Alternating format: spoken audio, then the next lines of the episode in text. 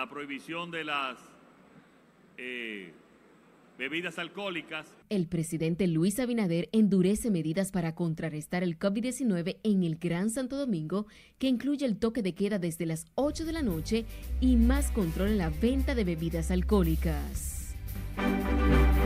Para que podamos seguir aplicando las vacunas. El anuncio coincide con la llegada por el aeropuerto de las Américas de otro lote con un millón de dosis de las vacunas chinas le vamos a hacer prueba a todo el personal. Intervendrá en la Cámara de Diputados donde, según su presidente Alfredo Pacheco, al menos 20 legisladores y 60 empleados se han contagiado con la enfermedad. ¿Por qué vamos a la semipresencialidad? Con baja asistencia se inicia la docencia semipresencial en las escuelas autorizadas y colegios privados. Nuestros aeropuertos se mueven por el nivel de licencia operacional. Y el director del CESAC trata de minimizar el sabotaje en la pista de aterrizaje en las Américas.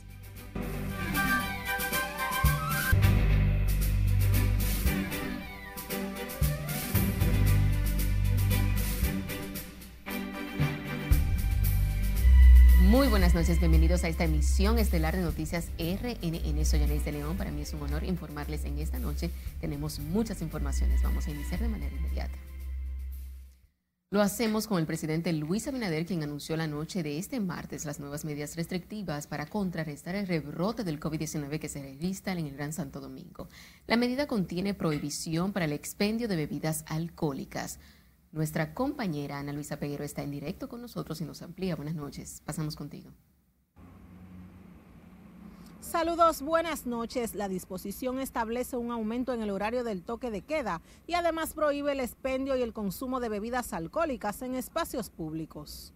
Eh, a partir de las 5 de la tarde, eh, la prohibición de las eh, bebidas alcohólicas el nuevo horario del toque de queda será de 8 de la noche a 5 de la madrugada todos los días para el Gran Santo Domingo, a partir de este jueves 27 de mayo y por espacio de dos semanas. De 8 de la noche a 5 de la mañana con tres horas de libre tránsito, o sea, hasta las 11, solamente para eh, transitar y llegar a sus casas.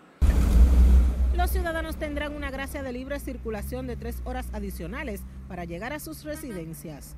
Todo una lista de limitaciones en cuanto a la cantidad de personas que pueden haber en el Gran Santo Domingo en, eh, en los diferentes lugares de actividades públicas. El endurecimiento de las medidas restrictivas son la respuesta del gobierno al aumento de los contagios que ha provocado una sobredemanda de camas en los hospitales, ya que en el Gran Santo Domingo residen casi 4 millones de dominicanos. Ya Educación suspendió la reapertura de la docencia presencial en los centros educativos del Gran Santo Domingo. Las medidas entrarán en vigor el próximo jueves 28 y es la segunda ocasión en que el gobierno tiene que actuar ante el retroceso del COVID en medio de la apertura. El presidente Luis Abinader ha insistido en el mantenimiento del distanciamiento físico y ha exhortado a la población a acudir a los centros a recibir su vacuna contra el COVID-19. Desde el Palacio de Gobierno es todo lo que tengo. Yo retorno contigo al estudio. Te agradecemos, Ana Luisa, por este reporte en directo. A propósito de este tema, la vicepresidenta de la República recibió esta tarde un nuevo lote con un millón de dosis de la vacuna china Sinovac que serían utilizadas en el reforzamiento de la campaña de inmunización contra el COVID-19. Nuestro compañero Juan Francisco Herrera se encuentra en directo desde el Aeropuerto de las Américas y nos tiene los detalles. Pasamos contigo, Juan. Buenas noches. Gracias, buenas noches. La vicemandataria aseguró que con este nuevo lote de vacunas se garantiza la inoculación de la población dominicana. Con la llegada del nuevo millón de vacunas Sinovac, superan más de 5.600.000 dosis del medicamento para evitar la propagación del coronavirus en República Dominicana. La licenciada Raquel Peña, vicepresidenta y coordinadora del Gabinete de Salud, dijo que ahora más que nunca tiene la ciudadanía que acudir a los centros a vacunarse contra el virus. Y mandar un mensaje a todo el pueblo dominicano que sigan acudiendo de manera masiva, responsable, organizada, para que podamos seguir aplicando las vacunas lo antes posible y poder enfrentar esta pandemia y seguir abriendo la economía, la sociedad También justificó el endurecimiento de las medidas restrictivas. Esas medidas serán solamente para el Gran Santo Domingo y el Distrito Nacional, debido a que aquí es donde nosotros realmente tenemos una positividad más alta y necesitamos frenar esa positividad conjuntamente, haciendo el llamado de que todos sigamos usando, independientemente estemos vacunados o no, el uso de la mascarilla, el distanciamiento social, el lavado de las manos. En este avión también llegaron 3 millones de jeringuillas procedentes de China. Seguir dando abastecimiento a los países del mundo de las vacunas, nosotros vamos a trabajar de la mano con el gobierno dominicano. China ha sido el principal abastecedor de las vacunas contra el coronavirus, complementando con este lote más de 5.300.000 dosis.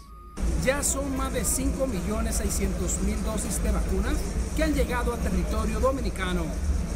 Vuelvo contigo al estudio. Te agradecemos, Juan, por este reporte en directo desde el Aeropuerto de las Américas. Legisladores y ciudadanos en diferentes sectores del Distrito Nacional favorecieron el endurecimiento de las medidas restrictivas anunciadas esta noche por el gobierno. Nuestro compañero Jesús Camilo tomó las impresiones y nos dice más en directo. Pasamos contigo. Buenas noches. Saludo, muchas gracias. Los consultados coinciden en que el mal comportamiento de la misma ciudadanía es lo que ha contribuido en un incremento desproporcionado de los casos positivos de COVID-19 en el país. Que cierren el país, aunque sea por una semana, a ver si se deje este teteo que tiene la juventud. El incremento de la positividad del COVID-19 en el Gran Santo Domingo y San Cristóbal ha obligado al gobierno a recrudecer las medidas sanitarias establecidas para contrarrestar la pandemia. Amplios segmentos de la población atribuyen el retroceso al desenfreno de la ciudadanía en violación a las normas. Si uno no se cuida, nadie te va a cuidar. Uno tiene que tener conciencia. No le está contribuyendo. Los jóvenes más. Para poner la gente mayor a sufrir. Deben tomar medidas drásticas para que esos lugares de diversiones y eso no estén tan concurridos. En tanto, legisladores plantean redoblar las medidas preventivas y focalizar las acciones por demarcación donde se evidencian altas estadísticas de casos positivos. Y en las demás provincias que estén en esa dirección, también debe tomarse la decisión, irla tomando focalizada eh, según van pasando las cosas. Las medidas que puedan tomarse siempre en favor de la salud del pueblo dominicano, hay que verlas con buenos ojos. El presidente de la República, Luis Abinader, anunció este martes que el nuevo horario del toque de queda impuesto para el Distrito Nacional y la provincia Santo Domingo tendrá una duración de dos semanas. La amplia concurrencia de pacientes positivos al COVID-19 que acuden a los diferentes hospitales del Gran Santo Domingo ante la falta de respuesta para brindar asistencia confirman que la situación se ha recrudecido en la República Dominicana en medio de la pandemia. Ahora paso contigo al set de noticias. Te agradecemos Camilo por este reporte en directo. Siguiendo con este tema, la detección de unos 80 casos de diputados y otro personal de ese poder legislativo infectados con el COVID-19 han desatado una conmoción institucional que obliga al cierre temporal de la sala de sesiones para una intervención urgente del Ministerio de Salud Pública. Miguel Ángel Núñez completa esta información. Le vamos a hacer prueba a todo el personal. La situación del COVID-19 ha sumido en un estado de emergencia a la Cámara de Diputados su presidente Alfredo Pacheco confirmó que al menos 13 legisladores y 60 empleados han dado positivos a la enfermedad y que el Ministerio de Salud Pública lo intervendría en las próximas horas. Ciertamente en la Cámara de Diputados hemos encontrado un brote extraordinario que tiene en este momento, hasta el momento, hasta esta hora, 13 diputados positivos con COVID. Pacheco informó que no sesionarán en la sala habitual y que lo harán en la sala de la Asamblea Nacional para evitar más contagios. Y hemos coordinado para el jueves en la mañana un gran operativo anti-COVID. El senador Bautista Rojas Gómez informó esta mañana el fallecimiento de una empleada senatorial. Trabaja en servicios generales. Eh, su madre murió el pasado viernes entonces la situación es preocupante. Vive en un barrio populoso. El vocero del Partido Reformista calificó de alarmante la situación. Hay alrededor ahora mismo entre 50 a 60 personas que se sabe que realmente están afectadas por el virus. Nosotros pedimos tomar los distanciamientos del lugar, los protocolos que se han establecido. Entre los infectados hay siete del Partido Revolucionario Moderno, cinco del Partido de la Liberación Dominicana PLD y uno de Alianza País. Del PRM son Eliezer Matos Félix, José Francisco López Chávez, Ignacio Aracena, Kenia Felicia Vidó Parra, Luis Gómez Benson, Luis Rafael Sánchez Rosario y Luis René Fernández Tavares. Del PLD son Josefa Mejía, Magda Alma Altagracia Rodríguez Ascona, Plutarco Pérez, Ramón Mayobanex Martínez y Rudy María Méndez. También José Horacio Rodríguez de Alianza País. Miguel Ángel Núñez, RNN. En tanto que en el gobierno al menos seis funcionarios han dado a conocer que se han contagiado con el COVID-19, mientras que varias dependencias se han tenido que cerrar departamentos por la cantidad de empleados afectados con la enfermedad. En algunas instituciones públicas donde la pandemia ha golpeado ya han comenzado a tomar las medidas. Margarita Ramírez con más. El repunte de los casos de COVID también se ha expresado en dependencias gubernamentales donde ministros y directores generales se han contagiado. En las últimas horas hicieron pública su situación de salud del consultor jurídico del Poder Ejecutivo, Antoliano Peralta. También el presidente de Indotel, Nelson Arroyo, está aislado al dar positivo al COVID. En la institución que dirige se dispuso la reducción del personal que trabaja de manera presencial y se inició un proceso de vacunación de su personal. Otras de las instituciones que han sido más afectadas por el rebrote de la enfermedad en la capital es el Ministerio de Interior y Policía, que redujo su personal a solo un 50% presencial y suspendió el servicio de armas hasta el próximo 6 de junio. Aquí su titular Jesús Vázquez sufrió los rigores del COVID y el consultor jurídico falleció. Otros que también han dado positivo al coronavirus son el director ejecutivo de la autoridad portuaria, Jean Luis Rodríguez, y el superintendente de bancos, Alejandro Fernández, todos en condiciones estables. Margaret Ramírez, RNN. Mientras que en el boletín de este martes, Salud Pública reporta más aumento de la positividad del coronavirus. Los casos confirmados subieron a unos 285.211, de los cuales 644 son nuevos en las últimas 24 horas. Hasta la fecha, unas 3.610 personas han fallecido por la enfermedad, mientras la positividad diaria ahora es de 20.39% en tanto que la ocupación de camas de la unidad de cuidados intensivos de los principales centros sanitarios aumentó a un 62% y el 51% de los ventiladores están ocupados por pacientes con COVID-19.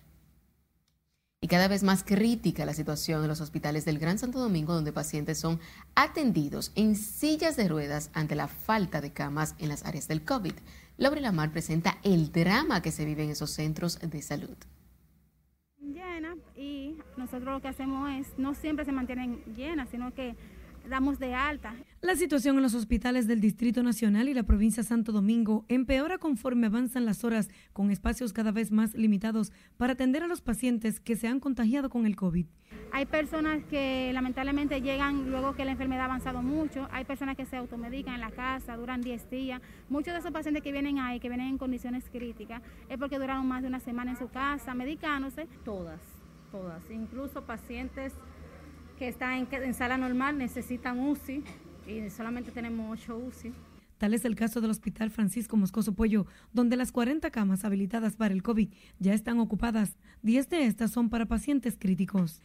Aunque es notorio el aumento de los pacientes, sus familiares esperan angustiados noticias sobre sus parientes. No, que en verdad esto ya tenemos que cuidarnos, dejar las calles, dejar los teteos y de uno cuidarse.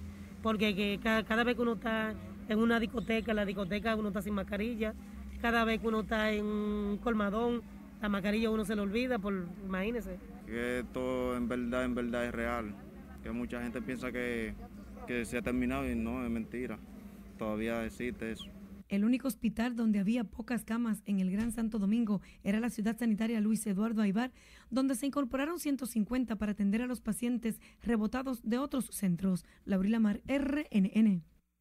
En tanto que los médicos mostraron preocupación ante la positividad de que los casos de COVID-19 sigan en ascenso este fin de semana con la celebración del Día de las Madres, por lo que llaman a la prudencia.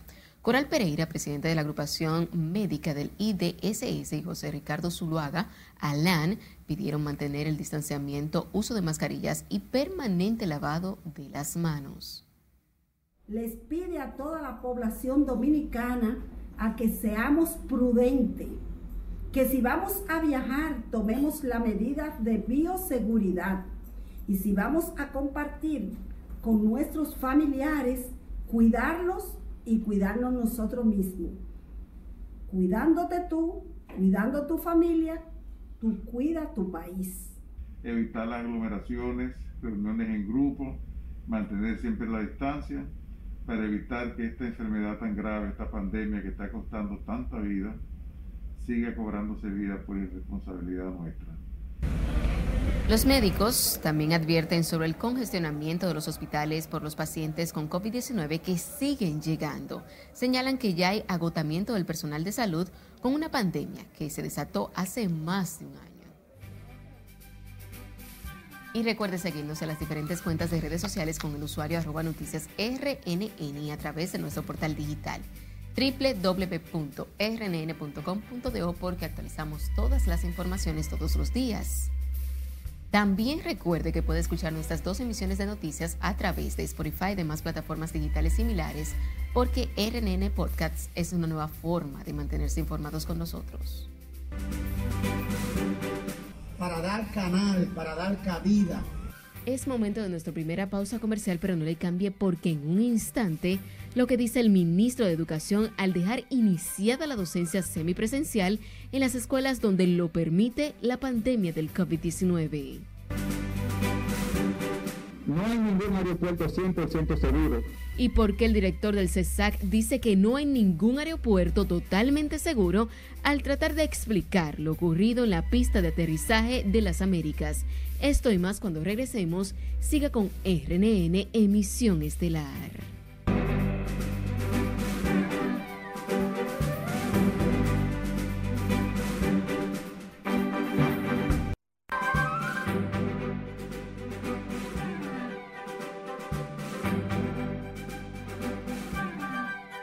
Iniciamos este bloque internacional con los presidentes o expresidentes de Panamá, Ricardo Martinelli y Juan Carlos Varela, quienes figuran en la acusación fiscal por sobornos de la constructora brasileña Odebrecht, según un medio local que citó una fuente judicial. Nuestro compañero Miguel Ángel Núñez nos da un resumen de las internacionales de RNI. Iniciamos en Panamá porque de acuerdo al diario La Estrella, entre las 50 personas naturales y una jurídica, llamadas a juicio dentro del expediente penal, se encuentran los dos exmandatarios Ricardo Martinelli y Juan Carlos Varela por el supuesto delito de blanqueo de capitales y de recibir dinero ilegal por contratar a la compañía Odebrecht para proyectos constructivos de infraestructuras. Seguimos con el presidente Joe Biden, quien dijo, hoy mi administración anuncia 18 meses de TPS para Haití es decir, programa de protección temporal, según tuiteó el mandatario, citando una declaración del secretario de Seguridad Nacional, Alejandro Mayorkas, quien citó preocupaciones de seguridad, malestar social, un aumento en los abusos de los derechos humanos, pobreza paralizante y otros problemas en Haití como motivos suficientes para tomar la decisión. Seguimos en España, un meeting frente a un hotel donde el líder de un partido de derecha iba a realizar una conferencia de prensa sobre crisis migratoria en el enclave español de Ceuta, ha dejado varios heridos, entre ellos siete policías, dijeron medios locales. Cientos de personas se manifestaron frente al hotel donde el líder del partido derechista Vox, Santiago Abascal, se dirigía a los medios de comunicación. Continuamos en Estados Unidos, más de un año después de que comenzara la pandemia del COVID-19, la economía estadounidense está en la cúspide de una recuperación total, pero alcanzar ese hito aún no será fácil. La agencia Moody's ubica en un 90% el camino de regreso. Seguimos en Teherán, Irán. El portavoz del gobierno iraní Ali Rouhaini ha dicho que es optimista sobre el progreso de las negociaciones indirectas entre Teherán y Washington para una reactivación del acuerdo de Irán desde el 2015 antes de una quinta ronda de conversaciones en Viena. Se procura el regreso de Estados Unidos e Irán al acuerdo del Plan de Acción Integral Conjunto. Y finalmente, dos por uno, como si fuera un cartel de cine, este miércoles, los amantes de los fenómenos naturales podrán disfrutar de un doble espectáculo astronómico, la superluna de las flores, cuando se espera que nuestro satélite brille más y luzca más grande, y la luna de sangre, que es cuando se cruza por la sombra de la Tierra. Lamentablemente podrán disfrutar mejor el espectáculo los que vivan en Australia, parte del oeste de Estados Unidos, especialmente Hawái y Alaska, el oeste de Sudamérica, Perú, Ecuador, Chile y Argentina, y el sudeste asiático. Para las internacionales de RNN, Miguel Ángel Núñez. Retomando con las informaciones nacionales, hablemos del ministro de Educación, Roberto Pulcar. Al dejar iniciada la docencia semipresencial, hoy rechazó las críticas que se han lanzado contra esta decisión y recordó que esta es opción de los padres enviar sus hijos a las escuelas. Y le dice Aquino con los detalles. El ministro Fulcar se trasladó este martes a la Escuela Básica Virgilio Peláez en Villa Estela de Barahona para encabezar el acto de reapertura de las clases.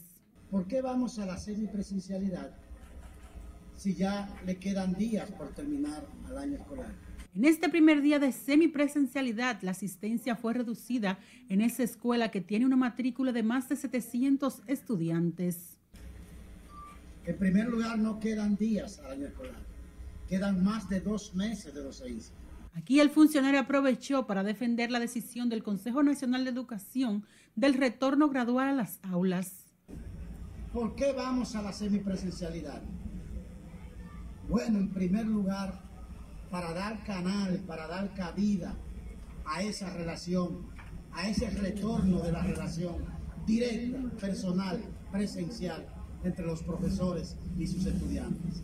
Fulcar dijo que la relación directa presencial entre profesores y estudiantes no es sustituible por nada y señaló que donde las condiciones lo permitan, se irán abriendo las escuelas. En las demás escuelas de Barahona se registró una buena asistencia de profesores, no así de alumnos. El año escolar está pautado para terminar el 29 de julio. Sila Disaquino, RNN. Y sepa que con una reducida asistencia, los colegios privados de la capital iniciaron la docencia semipresencial, mientras que la Asociación Dominicana de Profesores reitera que muchas escuelas aún no están en condiciones para recibir los estudiantes. José Tomás Paulino nos amplía. Para los más pequeños, el regreso a las aulas fue emocionante. Extrañaron el espacio del que los alejó la pandemia hace más de un año. Este martes, cerca de 4.000 colegios en 29 provincias iniciaron la docencia semipresencial, pero con muy baja asistencia. La población, como dijo el señor, muy dividida, 50-50. Por ejemplo, en un grupito de 23, en el día de hoy hay 14. Desde las aulas avanza sin trastornos la jornada virtual a casi tres meses para concluir el presente año escolar. Esta mañana el Ministerio de Educación supervisó las condiciones de los centros educativos privados para volver a las aulas de manera parcial. Eh, estamos muy satisfechos por el nivel de seguridad que han presentado, que hemos confirmado, que hemos visto de que hemos probado eh, para la seguridad. Solo en la provincia de Santo Domingo y San Cristóbal no fue autorizado el inicio de la educación semipresencial debido a los elevados niveles de contagio con COVID, el temor de muchos padres. El alto nivel de positividad en los lugares, está el tema de que los centros educativos estén eh, debidamente acondicionados, porque eso es fundamental para poder frenar el contagio. No, es mejor que terminen el año escolar, que ya finalice en julio, y ya para septiembre, dependiendo la, el COVID, si baja la tasa, bueno, pues ahí sí. Entre los maestros del sector público tampoco hay consenso. 100 de 150 seccionales de la ADP siguen renuentes a la clase presencial. José Tomás Paulino, RNN. Seguimos con este tema ya que en San Juan de la Maguana fue muy tímida la asistencia de estudiantes a las escuelas públicas porque los padres temen el contagio de sus hijos con el COVID-19. Julio César Mateo nos amplía. La mayoría de los padres entienden que la pandemia del COVID-19 amerita que los niños sigan en sus hogares. Pienso que estamos bien, pero todavía no, no está, no, no, se puede mandar todavía a los, niños a la escuela porque está, hay mucha mucha epidemia todavía, está más afectado que ya. Algunos padres y tutores entienden que las medidas deben ser más estrictas en los planteles educativos ante el incremento de los casos positivos de coronavirus. Entendí como algo como que, que el niño debe venir con su mascarilla, el día que le corresponde que le, que le diga al profesor una vez a la semana, y el lunes o el martes. Directores de centros educativos explicaron que pese a insistir con los padres, estos optaron por no enviar a los estudiantes a las aulas. En el día de hoy eh, acudieron de 700, 671 estudiantes que tenemos, solamente hasta el momento tenemos 8 estudiantes. Algunos padres no han querido firmar la carta compromiso. La mayoría de los padres, madres y tutores expresaron su oposición a la reapertura semipresencial de la docencia, por lo que las escuelas públicas lucían vacías durante la mañana de este martes. Yo la traje para que ella vea que, en realidad no, no, no hay ese, ese, ese murmullo de, de niños como antes.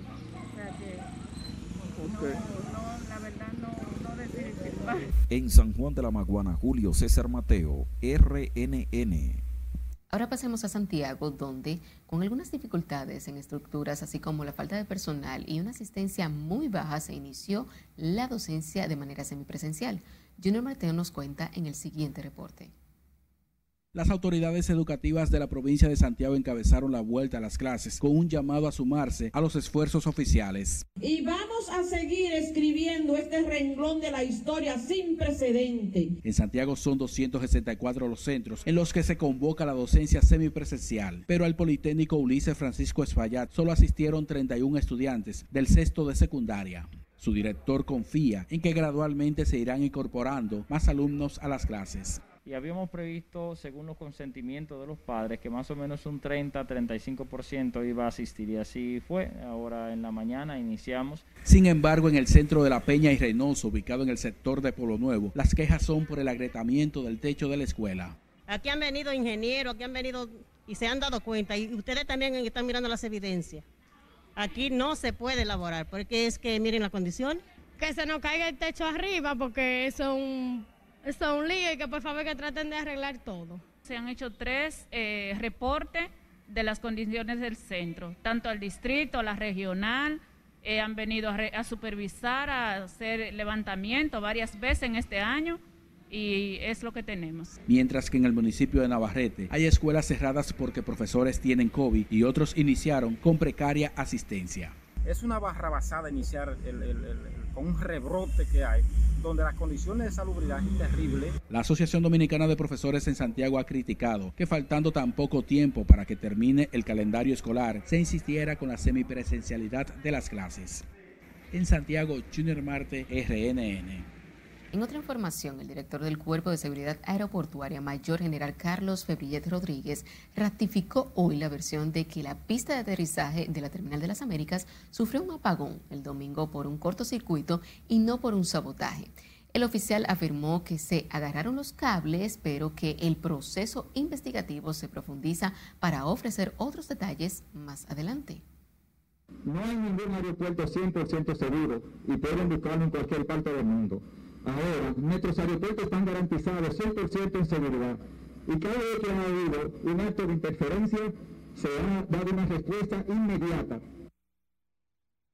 El director del CESAC pidió a la población que se sientan seguros en los aeropuertos porque no van a comprometer la seguridad de los pasajeros ni las aeronaves. La primera versión que llegó de la vicepresidenta de la República fue que se trató de un sabotaje, lo que, lo que ocurrió en las Américas.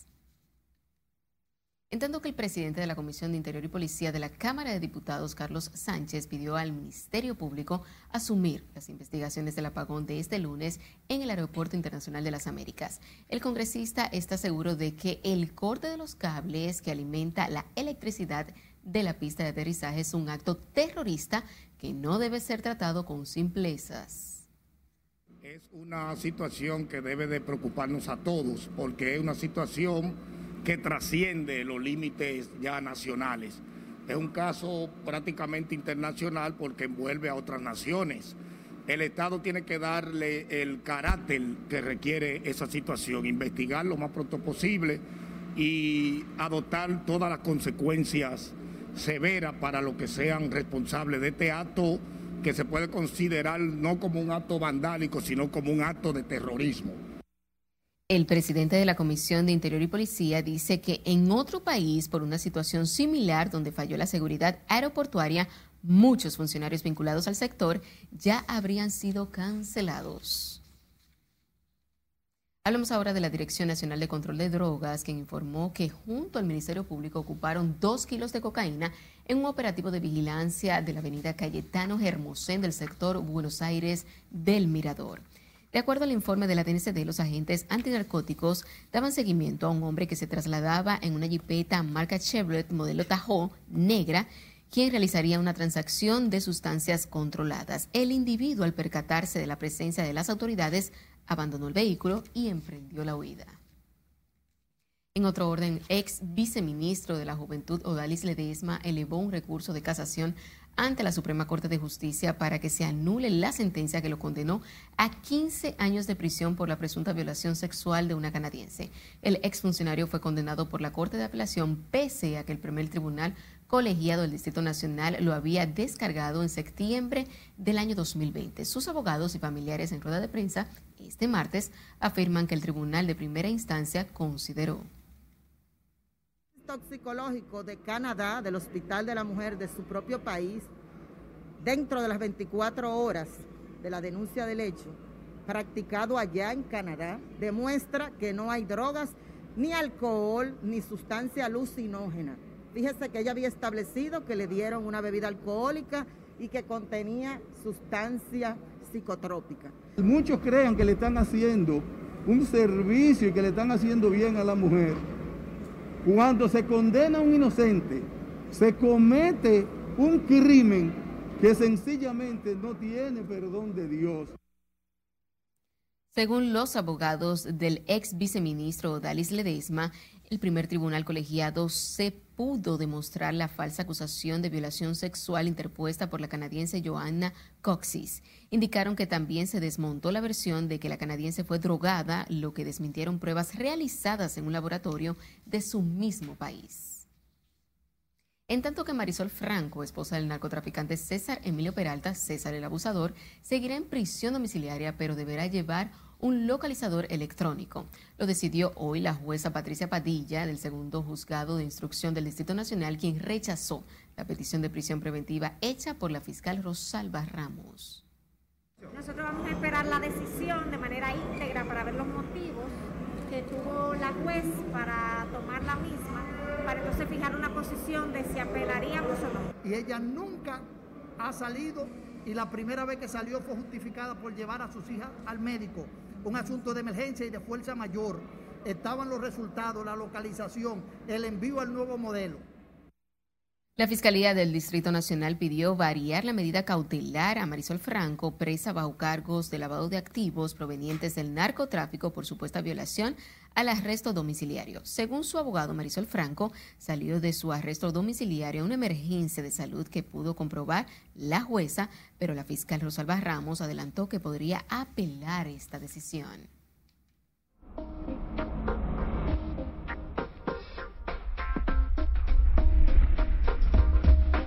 Sepa que se mantienen las condiciones detronadas para este miércoles en varias provincias de la República Dominicana, mientras las temperaturas seguirán calurosas debido a la época del año. Con más información, Cristian Peralta, pasamos contigo. Muchas gracias. Las condiciones del tiempo para este miércoles asociadas o caracterizadas por una vaguada que induce o genera humedad hacia nuestro país, por lo que se esperan algunas lluvias hacia el nordeste, la cordillera central, como estaremos viendo más adelante. Pero hoy estuvimos viendo ese aumento de la humedad producto de esa vaguada y también al cambio de la dirección del viento. Mientras veamos entonces modelo de lluvias para las próximas 48 horas, mostrando esas lluvias incluso importantes sobre la cordillera central, también parte de la zona fronteriza. Hablemos entonces de lo que se espera en cuanto a la proyección de tronadas para el día de mañana. Observemos el gráfico porque está indicando que debido al cambio del viento, pues la humedad combinada con eh, el calor que estará subiendo hacia la atmósfera estará generando ciertas lluvias o ciertas tronadas, mejor dicho, hacia la Romana, parte de San Pedro de Macorís, incluso aquí en Santo Domingo pudieran estar o estaremos escuchando alguna de esas tronadas, al igual que hacia la zona de San Juan de la Maguana. Ya veremos cómo se ajusta entonces el modelo de este riesgo de tronadas. Mientras hablemos acerca de las temperaturas, porque también se esperan que continúen muy semejantes a las del día de hoy, esas temperaturas máximas bien elevadas, con 30 grados Celsius en el caso de Santo Domingo, Monte Plata con 32, Santiago de los Caballeros con 30, San Juan de la Maguana con 32 y destacar que la sensación térmica, por supuesto, elevándose 3 y 4 grados centígrados más, es decir, estamos hablando que la sensación de calor pudiera llegar a los 35 o 36 grados Celsius en el caso de Santo Domingo y también en las demás regiones. Pasando entonces a la próxima gráfica, nos vamos al otro lado del mundo porque lamentablemente la India sufre el golpeo de otro ciclón. Hablamos de Jazz y como recordamos la semana pasada estuvo afectada por otro sistema. Miren el detalle justo ahora hacia el norte, el nordeste de la India, sitio muy golpeado por el COVID-19 y lamentablemente sufre los estragos en el día de hoy del paso de otro ciclón. Es todo lo que tenemos en cuanto a las condiciones del tiempo. Usted continúe ahí con la emisión estelar de Noticias RNN, porque como siempre les tenemos mucho más. Un tema que no es el tema que eh, es sujeto de una discusión salarial. No se mueva de su televisor porque al regreso conocerá la respuesta que dan las centrales sindicales a la propuesta de los industriales de Herrera de reclasificar las empresas antes de hablar de reajuste salarial. ¿Y por qué se ha violentado la ley con el cierre de la sede EEE, donde comenzó a liquidar casi mil empleados? Lo sabrá al volver.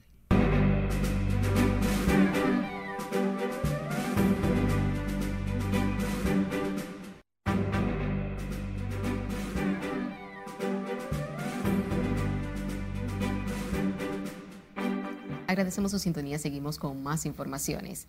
Sepa que las centrales sindicales rechazaron hoy la propuesta de los industriales de Herrera de reclasificar primero las empresas antes de cualquier aumento salarial. Y como nos cuenta nuestra compañera Margaret Ramírez, los sindicatos advierten sobre intentos por sabotear el inicio de las discusiones para mejorar los niveles salariales en el país. En, el aumento pasado se quedó que sí que eh, fuéramos al aumento y que luego se ponía en marcha lo de la clasificación. Para los sindicalistas, la reclasificación de empresas no es determinante para reajustar los salarios, como señala el presidente de la Asociación de Industrias de Herrera. Dicen que es un intento por retrasar el proceso de discusión del salario mínimo que vence el próximo mes de junio.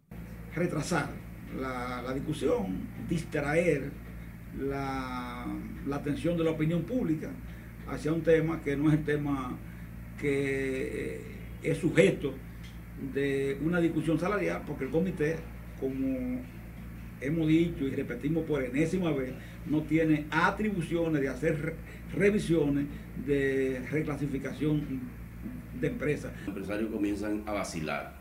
Nosotros queremos señalar que así no se construye una mesa de diálogo.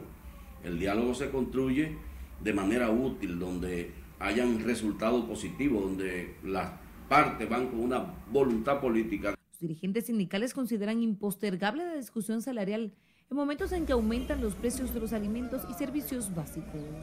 Y aquí el horno no está para galletitas, tenemos que entenderlo. En este país la gente tiene una presión económica enorme, porque la vida, el costo de la vida ha aumentado de una manera exponencial, mientras que los salarios se han quedado restringidos. Señores, aquí tenemos salarios hoy equivalente al año 2000. Una dinamización de la economía es por medio de un aumento de salario mínimo que haga un despegue en todos los demás salarios del país.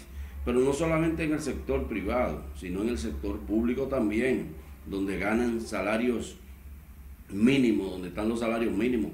De acuerdo con datos que manejan las centrales sindicales, más de 1.300.000 empleados en el país devengan salario mínimo por debajo de los 17 mil pesos, mientras la canasta básica promedia los 37 mil pesos mensuales.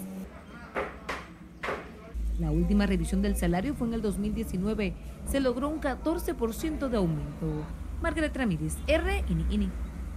En otra información, la Fundación Justicia y Transparencia calificó hoy de ilegal el cierre por el decreto de la Corporación de Empresas Eléctricas Estatales y la liquidación de su personal. Trajano Vidal Potentini recordó que la CDEE e fue creada por una ley y advierte sobre un procedente peligroso porque se anulan facultades del Congreso Nacional. Estamos hablando de un precedente funesto, peligroso, el que puede el Ejecutivo anular las funciones, las facultades del Congreso, que es la única vía de modificar, de reestructurar, como se ha planteado, la CDE en todo lo que fueran las discusiones del pacto eléctrico, la reestructuración, la reorganización, solo se puede hacer a partir de una ley del Ejecutivo. El presidente de la Fundación Justicia y Transparencia señala que todas las medidas adoptadas sin el amparo de una ley estarían plagadas de nulidad absoluta. Anunció un recurso ante el Tribunal Constitucional para revertir el cierre de la CDEE e con un plumazo del Ejecutivo. El abogado de Valentina Rosario, la presentadora vinculada al fraude millonario de la Lotería Nacional, dijo que el Ministerio Público tendrá que interrogar al suspendido administrador Michel Dicen por ese escándalo de corrupción. El doctor Frank Reinaldo Fermín Ramírez dijo que su clienta fue manipulada por sus superiores.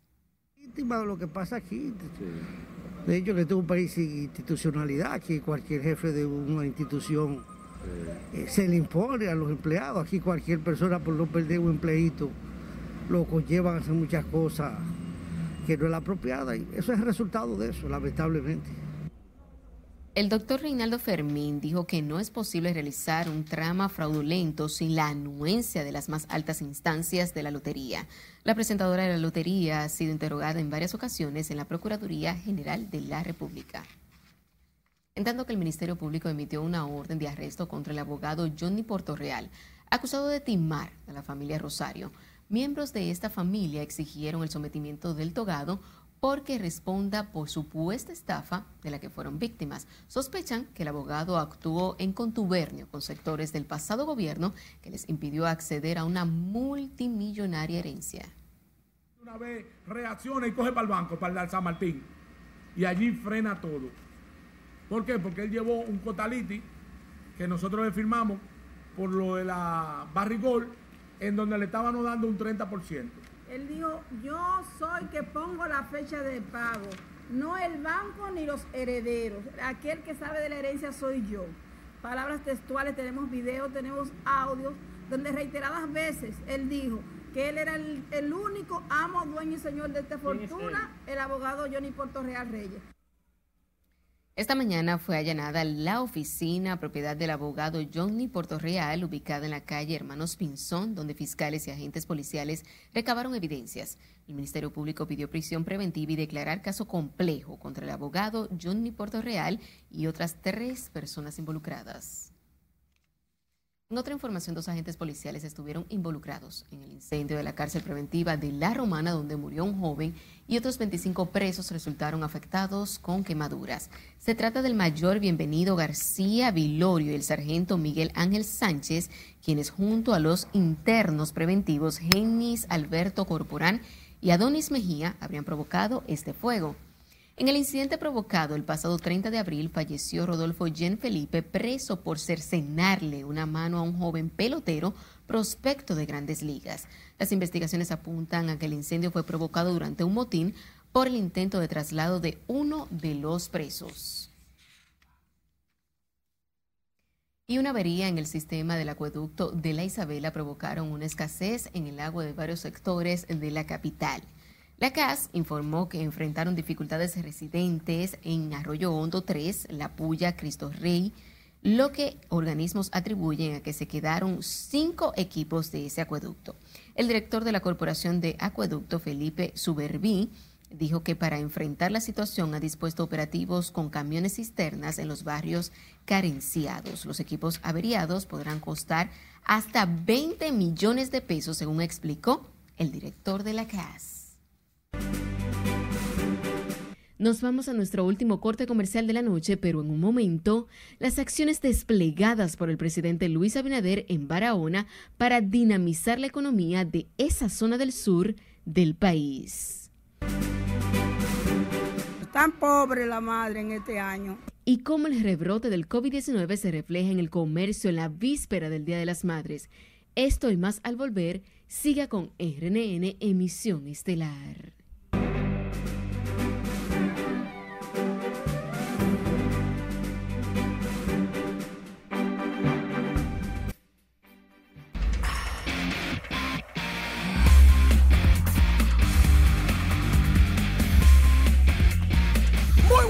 Noches, iniciamos la entrega deportiva hablando de las reinas del Caribe.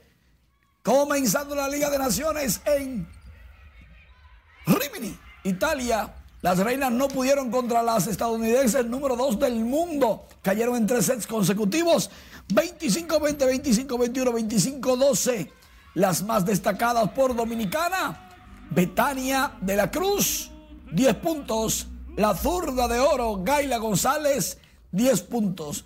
El seleccionado dominicano no pudo contar con Brayelin Martínez, una de las grandes del equipo, debido a que tiene un problemita en la pantorrilla izquierda y podría jugar contra Brasil este miércoles a las 12 del mediodía, hora dominicana. La mejor del mundo, la libero Brenda, no pudo con ese remate fuerte. Estados Unidos fue muy grande ante las dominicanas. Hay que decir que las chicas... ¡Ay! José Ortega, el brujo de 49 años en Boston, culpable de violación a menor. Él era entrenador en un equipo de béisbol infantil, abusadorcito. Mientras tanto, en las grandes ligas, Vladimir Guerrero Jr. con el batazo grande, largo, inmenso por el rifle. La bola. Cayó en el morro de Montecristi. ¡Qué palo el de Vladi! El honrón número 16, líder de las grandes ligas. Toronto le ganó a los Yankees 6 por 2. Batea 337 Vladimir Guerrero, 410 pies voló. Esa pelota, dos remolcadas y totaliza 41. Es el número 40 de por vida para Vladimir Guerrero Jr., que está caliente. Carlos Santana de los Reales de Kansas City conectó su cuadrangular número 10 que la mandó el morro de Montecristi. El número 250 de por vida. Un palo de 447 pies ante Tampa Bay. Kansas City ganó el partido. Dos carreras por una en ese juego de Alberto Mondesí regresando de la lista de incapacitados. Batió dos dobles en cuatro turnos. Y atención, está bateando Carlos Santana con 32 remolcadas casi 300. Mientras tanto, Jorge Polanco, oh, qué bárbaro, qué palo el de Jorgito. Lo ayudó la brisa, pero nada, vale como quiera. Cuadrangular número 4, el 53 de su carrera, 426 pies, ese tablazo. Los Minnesota Twins ya llevan seis carreras y están ganando el partido. Atención que estas chicas en el juego de este lunes entre San Luis y Medias Blancas se fueron a los puños en las graderías de los jardines. ¿Qué pasó? Nadie sabe. Lo cierto es que son del mismo equipo. Es posible que no sean del mismo barrio. Y que una cogiera más cuerda que otra luego de varios tragos extras. Y ni a la seguridad respetaron a chicas. Incluso policías vestidos de civil tuvieron que ayudar a la seguridad del estadio a controlar a estas damiselas luchadoras que no cogían corte. Por si acaso y se parecen algo a cualquier teteo, ese fue en Estados Unidos, en el estadio de los Meas Blancas de Chicago. Qué maravilla esas damas. Eh, Tú sabes que el- en, en el video habían como unos 500 pitos, eran por lo- la Sí, pe- sí. las palabras de las niñas. Los Nets, cuenta. los Nets le ganaron a Boston y tienen el- el- la serie 2-0, 130-108 en la NBA en la primera ronda de los playoffs. Los Nets parece que van para las finales, parece. Vamos a esperar. Muchísimas gracias, Manny. Retomando con las informaciones, el presidente Luis Abinader, quien encabezó en Barahona un consejo de ministros, anunció la disposición del gobierno de convertir al país en un hub logístico y esbozó un programa para el desarrollo de la región Enriquillo. También aprovechó su visita para dejar en servicio el rehabilitado puerto marítimo. Nuestro compañero Miguel de la Rosa con los detalles en la siguiente historia. para de una vez y por todas sacar esta región de la pobreza. El presidente Luis Abinader se trasladó bien temprano a Barahona, llamada la Perla del Sur. De inmediato inició su agenda de trabajo, que incluyó la supervisión del Plan Nacional de Vacunación, en el punto de inoculación ubicado en la iglesia Buenas Nuevas. ¿Esta es la primera o la segunda? El mandatario dejó en operación el remozado puerto de esa provincia. Este puerto puede tener, recibir barcos de más de 40 mil toneladas, es decir, los llamados Panamax. El gobernante hizo hincapié en los esfuerzos que realizan para convertir a República Dominicana en un logístico. Los únicos requisitos que le pusimos, que le dijimos, este puerto tiene que ser multiuso para el desarrollo de, y las exportaciones de los productos agrícolas, de contenedores de la zona franca y también de turismo. Las autoridades portuarias y los constructores de la obra destacaron la prontitud con la que fue realizada.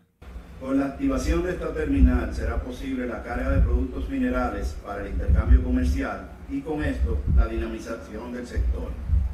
Pero este proyecto no se detuvo aquí, sino que fue pensado para hacer posible la recepción de contenedores, como pueden ver en el día de hoy, y que permitirá fomentar las exportaciones de los productos agrícolas de, de provincias cercanas y del mismo Barahona.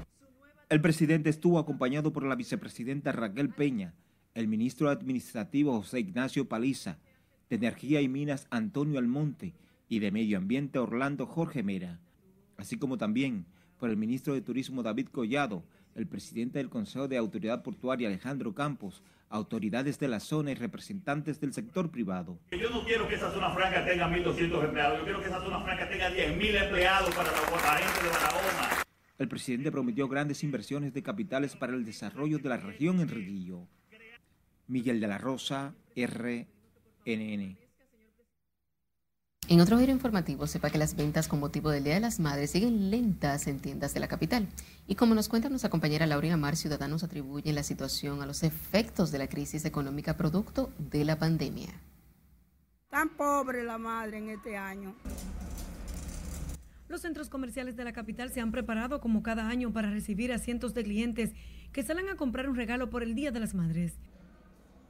Sin embargo, la afluencia de los clientes es escasa y lo atribuyen a los efectos de la pandemia. Definitivamente los establecimientos que no vendemos ni comida, ni bebida alcohólica, ni medicamentos, somos los que venimos cargando con la mayor carga, cargando el peso mayor de lo que ha sido esta pandemia de la COVID-19.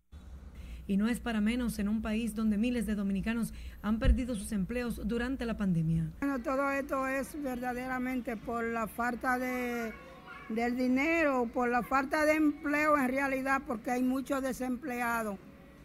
Todas las personas no son, son pocas las que trabajan. Por el COVID también, hay muchas personas que no están trabajando, otros sí, y si los que están trabajando no van a coger el dinero para malgastar.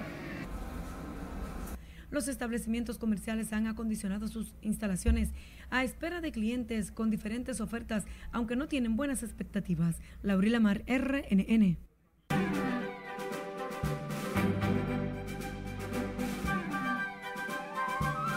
Hola, ¿qué tal? Muy buenas noches. Premio Soberano sigue avanzando y dando las últimas actualizaciones de todo lo que viene este próximo 15 de junio.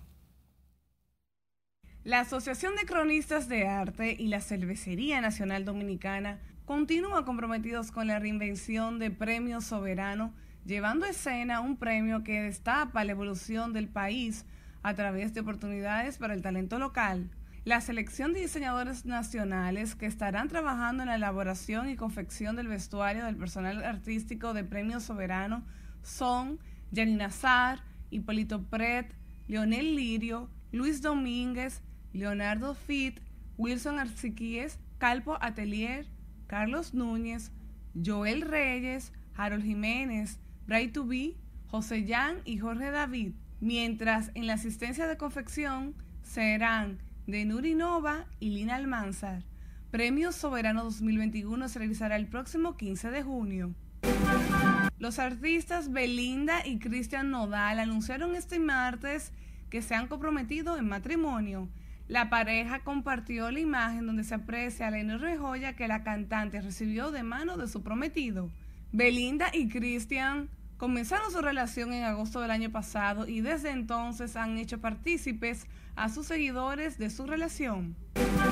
El exponente de música urbana Noel AA anunció que participará del séptimo disco del grupo estadounidense Maroon 5, Jordi, que saldrá a la venta el próximo 11 de junio. Así lo dio a conocer a Noel AA a través de una historia que publicó en su cuenta de Instagram, en la que incluye el nombre del tema en el que colaboró, titulado Buron, y el cual produjo el también músico puertorriqueño Tiny.